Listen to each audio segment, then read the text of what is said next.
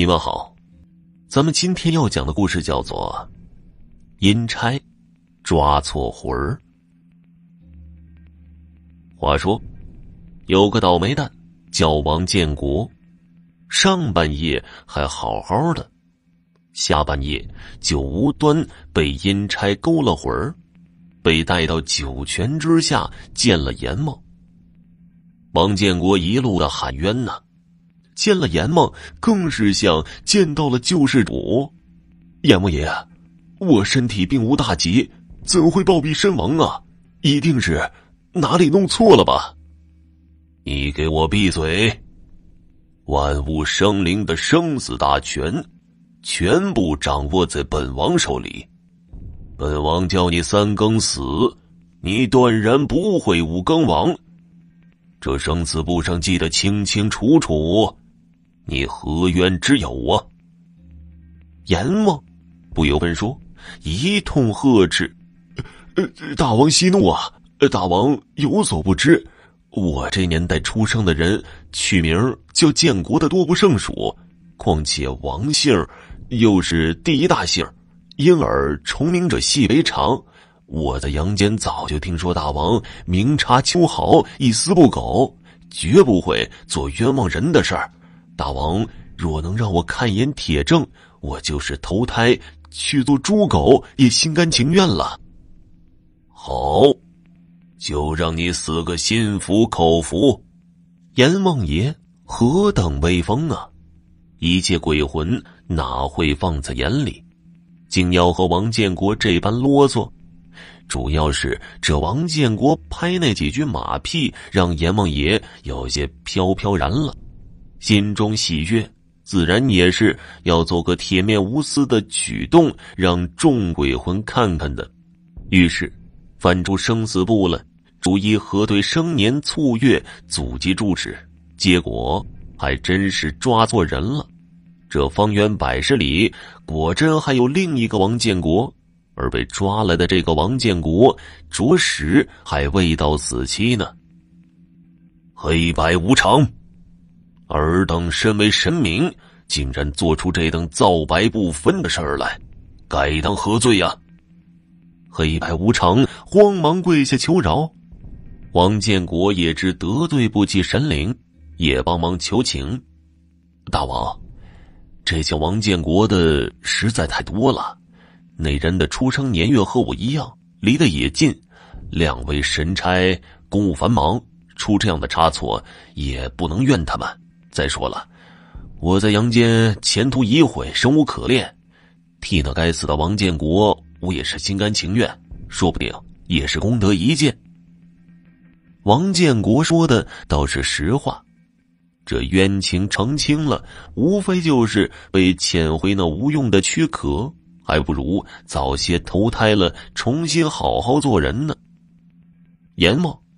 果真不再追究黑白无常，转而对王建国说道：“本王最是公平，你既然心甘情愿带人受过，本王也不能委屈于你。正好有个差事，缺个合适的人，本王看了你的生平，必能胜任，就由你去担当吧。”正是塞翁失马，焉知非福。王建国心中狂喜，连声称谢，随着指引去赴任。本是天降大任，哪知王建国却搞砸了。原来，冥界的钱财物资，均有生人供奉。谁家亲人离世，烧的纸钱和其他物品，不是直接转到阴间该人名下的，而是统一收取。再按照死去的人在世功德发放，那些在世作恶多端的，自然是一点儿也分不着。王建国就是被分去掌管一个乡镇的钱物，然后层层向上押运。刚开始的时候，王建国因为当了阴差，欣喜若狂，干活格外有劲儿，也是兢兢业业、克己奉公。到了后来，王建国也知道这上头还有管一个县的钱财物资的，还有管一个省的，当然也有管所有生灵大地的。同僚告诉他，管的地界越大，享受的东西就越多。他们只是底层跑腿的，混个温饱而已。那些管得宽的，伺候他的女鬼都要漂亮的多。看来鬼也得往高处走啊！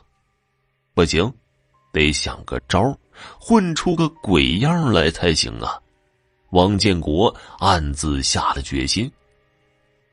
又到了过节的时候，钱财和祭品物资多了起来。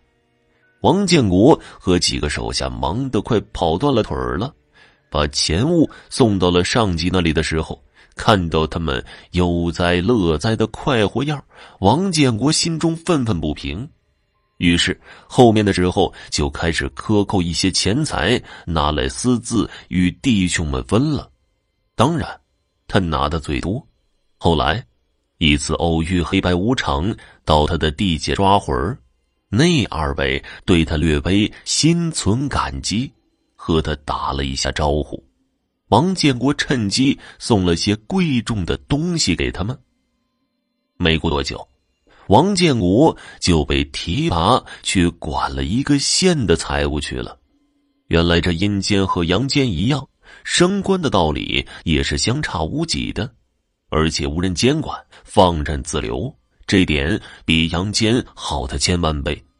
王建国深谙此道，大肆敛财，然后再遣人送与要紧的阴差，最后竟然步步高升，成为一方要员。只是啊，鬼域难填呐。冥界虽然钱多，祭祀物品却是稀奇货。王建国就想方设法逼他所管的阴魂托梦与阳间的家人索要财物，一时间。鬼界怨声载道，王建国被捉回了阎王殿。阎王殿上，王建国想抵赖，可是阎王却怒了：“你以为你欺瞒得了本王吗？阴间虽无人监察，但是哪里有污秽之事？此方上空必有污气凝聚。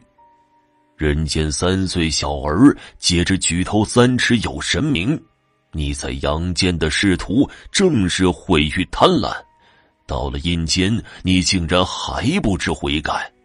冥界可不是随便让你蹲几年逍遥的大狱就可以消除孽业的。来呀，左右，推出去，给我放到油锅里炸了！大王饶命啊！王建国后悔莫及，哭喊着求饶，但是。根本无济于事，被两个凶神恶煞的阴差拖出去，放在油锅里炸了。好了，听众朋友，本集播讲完毕，感谢您的收听。